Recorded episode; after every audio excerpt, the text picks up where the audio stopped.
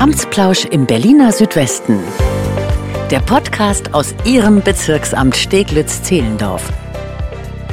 Schön, dass Sie dabei sind. Mein Name ist Nina Badur. Heute geht es um das Thema Vergesslichkeit und Demenz. Was ist Demenz und vor allem, wie können Angehörige und Betroffene unterstützt werden? Zu diesem Thema fand ein Vortrag von Matthias Würz, den ich heute eingeladen habe, im Hans-Sönke-Haus statt. Diese Folge ist also für all diejenigen, die nicht dabei sein konnten. Hallo, Herr Würz, schön, dass Sie da sind. Ja, hallo, Frau Badur. Ich freue mich wahnsinnig, hier zu sein. Dankeschön. Stellen Sie sich gerne kurz vor, wer sind Sie und was machen Sie?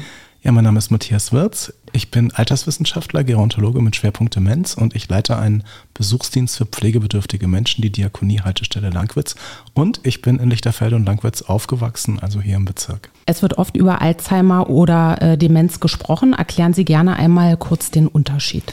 Also das ist so wie mit Obst und Äpfeln. Obst ist eine Sorte von Lebensmitteln, eine Gruppe, und Äpfel sind die in Deutschland am meisten verzehrten. Und Demenz ist eine Gruppe von Krankheiten. Es gibt über 100 verschiedene und Alzheimer ist die am häufigsten vorkommende. Ich habe es eingangs äh, gesagt, wir sprechen heute über Vergesslichkeit und Demenz. Zwei grundlegend unterschiedliche Dinge, oder?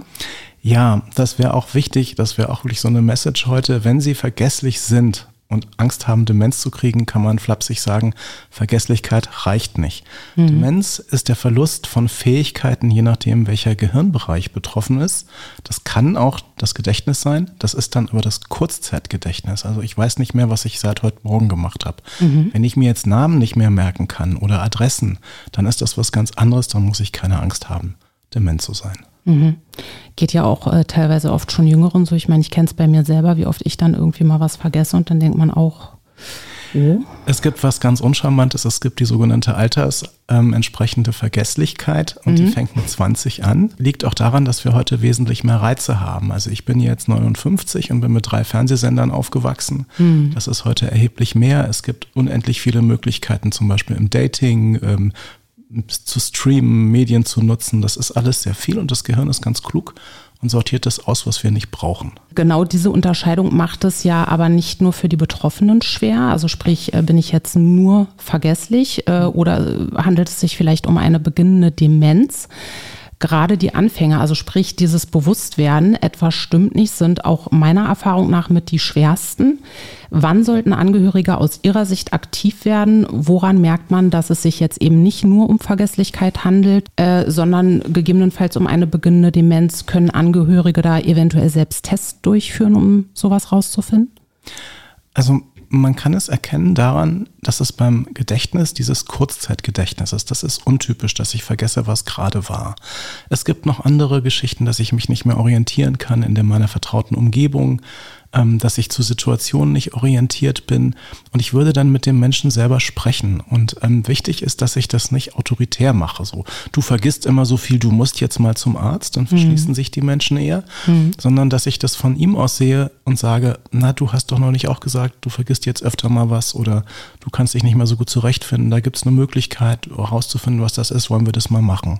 Mhm. Oder dass ich meine Sorge auch persönlich ausdrücke. Nicht, dass ich sage, ähm, das geht so nicht mehr weiter, sondern ich mache mir Sorgen, dass du Probleme bekommst, weil du dich nicht mehr so zu zurechtfindest in den Verkehrsmitteln. Mhm. Dann sage ich ja im Grunde auch, du bist mir wichtig. Es ist auch immer eine Form von Zuneigung oder Liebe. Und das ist halt nicht so ein, so ein autoritärer Ansatz, so musst du jetzt sein. Denn dann verschließen sich Menschen und sagen dann auch manchmal, ich habe gar keine Demenz. Mhm. Ja. Also ich hatte es ja auch gesagt aus eigener Erfahrung, meine äh, Oma ist an Demenz erkrankt. Ähm, es war gerade auch in den Anfängen so, dass wir da auf viel Widerstand gestoßen sind, weil natürlich spielen ja auch bei den Betroffenen viele Ängste mit. Also bei uns war es beispielsweise so, dann kam ja und ihr wollt äh, mich ja sowieso nur ins Heim abschieben mhm. und so weiter. Und ich glaube auch, dass gerade Betroffene, das ist ja noch so ein Punkt, da merken die das, oder? Die merken ja selber schon ja. vielleicht, oh, irgendwas könnte nicht stimmen. Und bei vielen tritt ja dann auch, ähm, ja, unbewusst wahrscheinlich auch dieses eine erstmal verheimlichen, erstmal gar nicht sagen, keiner soll es irgendwie mitbekommen? Ja, also das Problem ist zum einen das Wort selber. Demenz heißt übersetzt ohne Geist oder weg vom Verstand. Jugendliche mhm. sagen das manchmal auch so, ey, bist du dement, Alter? Ja. Das will man ja nicht sein. Und dann das Bild, was da von den Medien ist, da laufen Leute sabbernd den Flur runter, die völlig desorientiert sind. Und das will man ja nicht. Davor hat man Angst. Und mhm. wir müssen einfach sagen, viele Menschen erreichen dieses Stadium nicht, weil sie vorher versterben aus körperlichen Gründen. Und ähm, viele Menschen haben ein ganz anderes Bild mit der Demenz und man kann in jeder Phase mit der Demenz, auch wenn man in der letzten Phase ist, noch Zufriedenheit erleben. Und wenn es so ein Bild gäbe, dann hätten die Menschen auch nicht so ein Problem damit zu sagen, ich habe das. Mhm. Also auch da ist wichtig zu gucken, warum verschließt sich jemand, warum möchte das jemand nicht wahrhaben. Früher hat man gesagt, die Leute ähm, leugnen, dass sie dement sind. Heute würde man sagen, das ist eine Bewältigungsstrategie. Und dann kann mhm. ich eben ganz einfühlsam sagen, schau mal, was ist denn das Problem oder warum ähm, ist das für dich schwierig und ich kann sie auch erstmal in Ruhe lassen eine Zeit lang, halt eine Zeit lang und dann versuchen von ihnen aus zu denken und vielleicht auch mich mit meinen eigenen Ängsten beschäftigen als Angehörige. Da gibt es in Berlin gute Beratungsstellen, wo ich da auch hingehen kann. Was wird denn jetzt, wenn meine Frau dement wird? Hm. Wie ändert sich denn mein Leben? Und was ist dann mit den Dingen, die, auf die ich vielleicht stolz bin bei meiner Frau? Wir hatten äh, ja auch ein bisschen schon Vorgespräch, da haben wir uns über das Thema unterhalten und da hatten Sie auch nochmal gesagt, was für mich als gerade auch Angehörige nochmal so ein Aha-Erlebnis war dass ihnen das auch teilweise so ein bisschen fehlt, dass man die Betroffenen direkt mit einbezieht, dass ja doch viel auch über deren Kopf hinweg besprochen, entschieden wird. Ja. Ähm, das können Sie gerne auch hier jetzt nochmal ausführen an der Stelle. Also es gibt ein ganz ähm, bekanntes Beispiel mittlerweile. Es gibt einen amerikanischen Psychiater, Richard Taylor, also hochgebildet. Der hat eine Demenz entwickelt, eine Alzheimer-Demenz. Und dann hat man nur noch mit seiner Frau gesprochen. Die Ärzte, die Therapeuten, die Kassen. Mhm. Man hat ihn gar nicht mehr wahrgenommen. Der existierte praktisch nicht. Und er hat daraufhin eine klinische Depression entwickelt, zwei Jahre lang, weil er sich so ausgegrenzt gefühlt hat. Und ähm, das würde man sich ja sonst nicht trauen. Also ähnlich mhm. schwere Erkrankungen sind eine Tumorerkrankung, Krebs oder HIV. Mhm. Da würde ja auch niemand sagen, jetzt reden wir nur noch mit den Angehörigen. Ja. Und das ist so die erste Geschichte, dass wir sagen, die Angehörigen sind wichtig, man darf die auch nicht alleine lassen. Die haben auch nicht dieselben Bedürfnisse wie der Betroffene, aber man muss immer mit den Menschen selber reden und das, das geht auch gut und es gibt auch Ärzte und Therapeuten, die das machen, weil sonst ist das eine Art von Respektlosigkeit, die auch dazu führt, dass die Menschen sich zurückziehen. Mhm. Also wirklich da auch nochmal so ein Perspektivwechsel. Ich meine, gerade Angehörige sind natürlich auch sehr überfordert in der Situation, wissen ja gar nicht, was ist jetzt los. Dann kommt teilweise hinzu, also um Gottes Willen nicht bei allen, aber ähm, manche Betroffene werden ja auch aggressiv. Das äh, ist dann natürlich auch die Frage, wie geht man jetzt damit um am besten? Ja, naja, wichtig ist es, nicht zu werten und zu verstehen, warum jemand aggressiv wird. Früher, wenn jemand geschrien hat, dann hat man denjenigen zurechtgewiesen, schrei nicht, und dann hat man ihn ausgegrenzt oder sediert. Dann musste er ins Zimmer oder hat Medikamente bekommen. Das war ein bisschen wie schwarze Pädagogik bei Kindern früher. Mhm. Heute würde man eben sagen, okay, warum schreit er? Was stimmt nicht? Und wenn er schreit, ist das ein Zeichen, dass was nicht stimmt. Was stimmt nicht? Und dann machen wir was ganz Radikales. Wir fragen die Person selber und versuchen das rauszukriegen. Ich hatte das mal in der Wohngemeinschaft, die ich geleitet habe. Da hat eine Frau nach dem Mittagessen furchtbar geschrien. Wir haben uns alle mega erschreckt. Und dann hat ein Mitarbeiter, der gerade eine Schulung hatte, hat gefragt, fühlen Sie sich unwohl? Ja. Können Sie zeigen, wo? Dann hat sie auf die Genitalgegend gedeutet und dann hat der Mitarbeiter gefragt, müssen Sie auf Toilette? Ja, und dann haben wir das rausgefunden mhm. und haben die Pfleger geändert. Sie sind immer auf ähm, immer gefragt worden, ob sie auf Toilette möchte, bevor wir gegessen haben. Dann war das ganze aggressive Verhalten weg, weil wir versucht haben, es zu verstehen. Mhm. Und das ist aber für Angehörige, glaube ich, ähm, nochmal anders schwierig als für Privat, als für Pflegekräfte. Ja. Die brauchen eine gute Information am Anfang, die brauchen aber auch vor allen Dingen Zeiten, in denen sie nicht pflegen, weil dieses 24 Stunden lang jemanden zu betreuen, das ist eigentlich eine ganz große Überforderung. Ja, in unserem Vorgespräch sagten Sie auch, Demenz ist nicht heilbar, aber man kann die Lebensqualität erhöhen. Wie hat sich der Blick auf diese Krankheit und der Umgang mit den Betroffenen in der Betreuung verändert? Ja, man kann sagen, man hat ähm, die Demenz vom Kopf auf die Füße gestellt. Früher hat man im Grunde gesagt, das sind Leute, die haben Defizite, die sind nicht normal, die sind gestört. Mhm. Man hat auch gesagt, das sind Altersschwachsinnige oder Demenzkranke oder Verwirrte. Und was sie gemacht haben, wie das Schreien, war eine Verhaltensstörung, unnormal, abweichend. Und jetzt begreift man, das ist eine Krankheit. Mhm. Und wir sagen jetzt auch Mensch mit Demenz, weil mhm. das nur eine seiner Eigenschaften ist. Also der Mensch hat ja noch einen Charakter, eine Persönlichkeit, eine Biografie, Interessen, das verschwindet ja nicht. Und das Zweite ist, dass wir sagen, wesentlich ist, wie das Umfeld mit ihm umgeht. Er lebt immer in einer sozialen Umgebung. Er hat Kontakte, eine Familie, einen Sozialraum, wie wir in der Sozialarbeit sagen. Mhm. Und wie das reagiert, ist ganz wichtig dafür, wie sich das weiterentwickelt.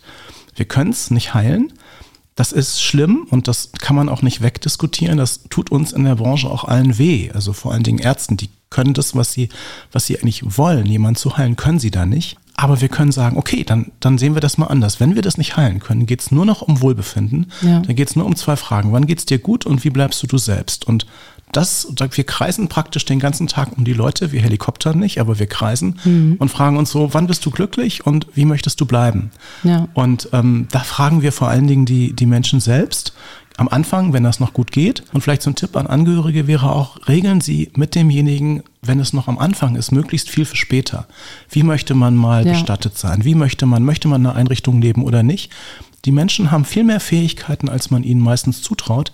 Und Angehörige müssen wir auch in die Lage versetzen, dass sie Verantwortung abgeben können. Denn diese 24 Stunden, sieben Tage die Woche, das ist so anstrengend schon bei anderen Erkrankungen. Wir müssen mhm. die wirklich in Schutz nehmen und auf sie aufpassen. Ja, und gerade wie Sie auch gesagt haben, es gibt ja dann auch verschiedene Phasen der Erkrankung. Sicherlich am Anfang mhm. geht es noch ganz gut, dass man den Betroffenen so weit wie möglich äh, mit einbezieht. Wenn dann aber der Punkt da ist, wo der Betroffene wirklich ja, ich will jetzt, ist auch sehr schwierig, das jetzt auszudrücken. Ich will jetzt auch nicht sagen, sich selbst komplett verloren hat, aber sich selber eben nicht mehr, nicht mehr artikulieren kann, nicht mehr sagen kann direkt, was möchte er, was möchte er nicht. Dann ist es natürlich äh, für die Angehörigen auch sehr schwer. Klar, man kennt die Person, man versucht alles mhm. in deren Sinne irgendwie umzusetzen. Ähm, von daher aber nochmal ein ganz guter Hinweis, dass man, solange es geht, diese Dinge halt noch vorher klärt, regelt. Ja, und vielleicht es geht mir manchmal doch sehr ans Herz bei Angehörigen, dass sie ganz wunderbare Arbeit machen, dass sie total kompetent sind, Dinge wissen, die ich nicht weiß, aber oft nicht zufrieden mit sich sind oder auch Schuldgefühle entwickeln. Niemand kann in irgendwas perfekt sein. Und natürlich möchte ich bei jemand, den ich liebe, also ich bin auch verheiratet und wenn meine Frau jetzt dement werden würde, würde ich natürlich auch versuchen, alles richtig zu machen. Ja. Aber das kann ich nicht. Und insofern seien Sie ganz gnädig mit sich selbst Suchen Sie sich Menschen zum Sprechen. Akzeptieren Sie nicht, wenn sich jemand zurückzieht, weil Ihr Angehöriger eine Demenz hat. Das ist eigentlich eine Schweinerei. Mhm. Wenn man für Freunde da ist, ist man für die da und dann kann man die auch fragen, was sie jetzt anderes brauchen. Also seien Sie nett und Sie sind genauso wichtig wie der Erkrankte. Sie müssen nicht sich an zweite Stelle stellen. Mhm. Und es ist ganz gut, wenn Sie früh anfangen, auch Verantwortung an andere abzugeben. Mhm. Dann können Sie das selber besser und außerdem das geht um jemanden, den Sie sehr gerne haben. Sie sind eine sehr empathische Persönlichkeit, wenn Sie jemanden pflegen. Da haben Sie es total verdient, dass es Ihnen gut geht. Mhm. Und das hat halt damit zu tun, dass man nicht alles alleine macht. Es gibt viele Leute, die für Sie da sind, gerade hier auch im Bezirk. Wir helfen Ihnen allen wirklich gerne. Ganz passend auch dazu, inwieweit kann denn der Hausarzt generell in dieser Situation helfen? Hausärzte sind ganz besonders wichtig, weil sie was erfüllen, was Demente brauchen. Sie sind eine Vertrauensperson. Mhm. Und das Vertraute ist so das Wichtige für jemand, der unsicher wird in seiner Orientierung, seiner Erinnerung, in, in seinem Gedächtnis und sonst wo. Ähm, man kennt den Hausarzt, man hat Vertrauen, der hat Expertise, ist mhm. ja schließlich ein Arzt. Ja. Und wenn der Arzt jetzt am Anfang ein Gespräch führt, man geht als erstes zum Hausarzt und sagt, ich habe die und die Veränderungen, lassen Sie uns doch mal gucken, was das ist ähm, dann kann der, dann kann der Hausarzt da einen guten, guten Weg legen und zuhören und Untersuchungen machen, vielleicht auch erste Tests. Er kann auch beraten. Er kann auch am Anfang schon sagen, Sie können selber ein bisschen drauf einwirken, wenn Sie sich gut ernähren, wenn Sie sich bewegen. Mhm. Da hat jemand mit Demenz mal gesagt, das war für mich super wichtig. Da habe ich erfahren, dass ich noch was tun konnte. Und dann sollte der Hausarzt sagen, es gibt aber Fachärzte, die können das besser als ich. Psychiater und Neurologen, die können dann noch weiter testen und Diagnostik machen. Und die sollten dann auch sagen, es gibt noch was Drittes. Das kennt man jetzt erstmal nicht. Das nennt sich entweder Gedächtnissprechstunde oder Memory Klinik. Mhm. Das gibt es zum Beispiel im Charité-Klinikum Steglitz, mhm. wo man alles untersucht, was man derzeit kann. Ja. Man macht Röntgenbilder, man guckt, macht ein Blutbild, man guckt auch anderen Dingen. Und dann weiß man so gut, wie es heute geht, was ist das für eine Erkrankung. Und das kann ja auch Sicherheit geben. Mhm. Ja auf jeden Fall. Aber der Hausarzt hat wirklich so eine ganz wichtige Lotsenfunktion, weil das der ist, zu dem ich immer gehe, der mich schon oft beraten hat, wo ich weiß, der meint es gut mit mir. Von daher gehen Sie unbedingt zu Ihrem Hausarzt. Ja, wir haben schon äh, es immer ein bisschen kurz angeschnitten. Beratungsstellen natürlich auch eine ganz wichtige Frage, wenn die erste Hürde genommen ist und man als äh, Angehöriger sicher ist, dass es sich um Demenz handelt. Wie geht es dann weiter? Was sollten Angehörige als erstes tun? Was ist die erste Anlaufstelle oder sogar die ersten Anlaufstellen? Na, ich würde vor den Anlaufstellen wirklich unbedingt mit der betroffenen Person selber sprechen und mit ihm, mit ihr auch abstimmen, dass wir das jetzt machen und das nie gegen den Willen tun. Mhm. Und dann gibt's im Grunde zwei, zwei verschiedene Gleise. Das eine Gleis ist so eine fachliche Beratung oder Informationsberatung. Was gibt's alles? Wo kann ich hingehen? Worauf habe ich ein Anrecht? Wo ist eine Klinik? Das macht der Pflegestützpunkt. Ja. Und da sind wir in Berlin wirklich gut aufgestellt. Wir haben in jedem Bezirk drei verschiedene Pflegestützpunkte. Mhm. Hier sind es sogar vier mit der Außenstelle in Wannsee.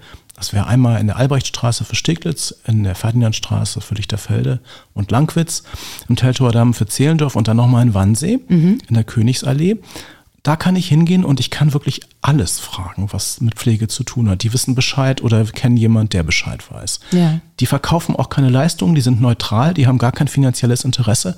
Alles, was die machen, ist kostenlos. Mhm. Die kommen auch nach Hause und gucken, ah, was sie brauchen. Ja. Und ich kann nur sagen, ich arbeite jetzt hier seit drei Jahren im, im Bezirk. Ich bin ziemlich geflasht, gerade vom Pflegestützpunkt in der Albrechtstraße. Das ist so mein Ansprechpartner. Die sind sowas von kompetent ähm, mhm. und da sind sie wirklich gut aufgehoben. Da erfahren sie so die Informationen. Mhm. Das zweite ist so die Frage, so eine psychosoziale oder psychologische oder seelsorgerische Beratung.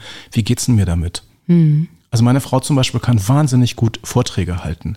Wie wäre das, wenn sie das nicht mehr kann? Ich bin ja auch stolz auf sie. Und wenn ich dann so sehe, das wird weniger und sie verliert Fähigkeiten, das, das ist ja sehr schmerzhaft. Mhm. Und da haben wir das Glück, in Berlin gibt es zwei, drei Adressen, wo sie hin können. Es gibt von der Berliner Alzheimer Gesellschaft Dienstag, Mittwoch und Donnerstag ein Beratungstelefon. Mhm. Da können Sie auch eine Stunde darüber reden, wie es Ihnen geht. Ja. Es gibt von der Deutschen Alzheimer Gesellschaft ein Beratungstelefon, da können Sie jeden Wochentag anrufen.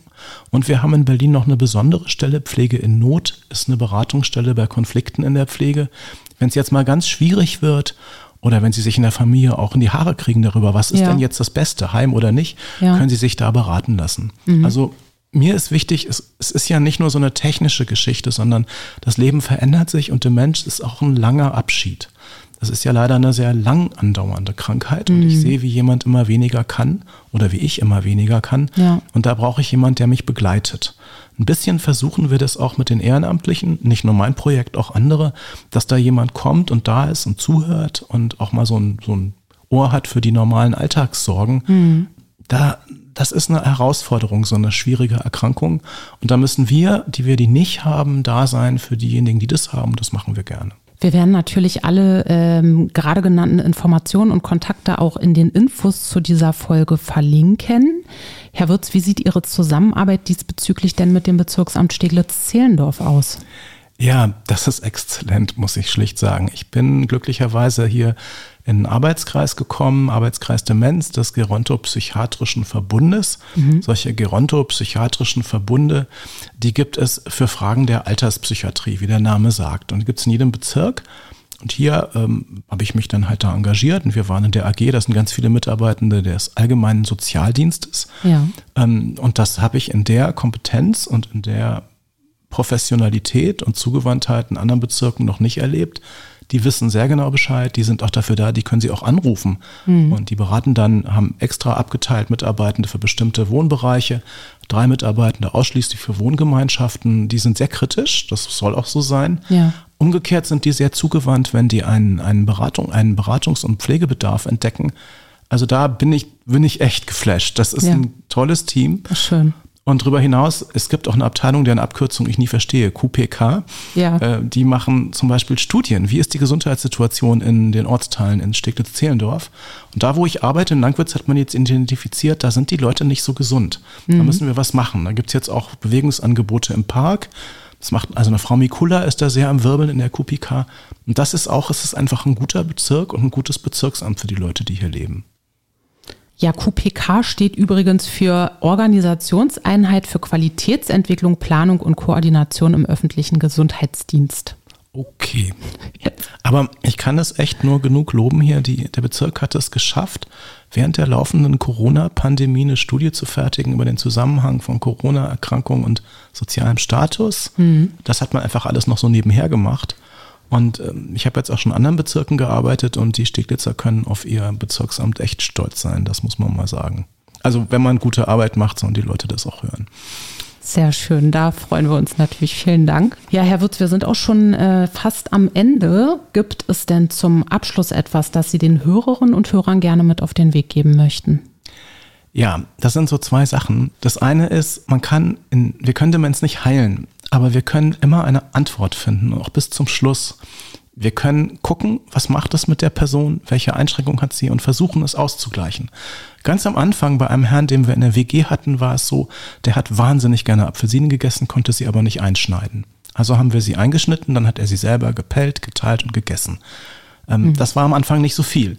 Am Ende des Lebens kann es sein, dass jemand mit einer Demenz seine Körpergrenzen nicht mehr richtig spürt. Mhm. Das ist ja eine starke Einschränkung. Aber auch da gibt es eine Möglichkeit. Wir können die Bettdecken und zusätzliche Materialien so lagern, dass er einen sanften Druck verspürt. Keinen heftigen Druck, sondern ganz sanften Druck und dann spürt er sich wieder mehr. Mhm. Das heißt, wir können wirklich immer antworten und das hat auch was mit einer zugewandten Gesellschaft zu tun. Demenzpflege ist sehr interessiert daran, dass es anderen Menschen gut geht.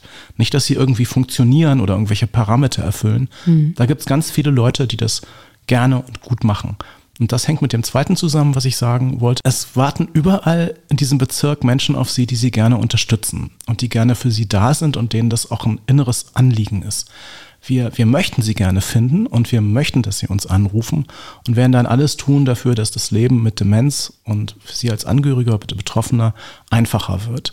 Also zögern Sie nicht, uns in Anspruch zu nehmen. Wir sind gerne für Sie da. Vielen Dank für das Gespräch. Über welches Thema möchten Sie mehr erfahren? Schicken Sie uns gerne Ihre Themenwünsche oder Fragen per E-Mail an presse.ba-sz.berlin.de. In diesem Sinne, vielen Dank fürs Zuhören und bis zum nächsten Mal. Amtsplausch im Berliner Südwesten. Der Podcast aus Ihrem Bezirksamt Steglitz-Zehlendorf.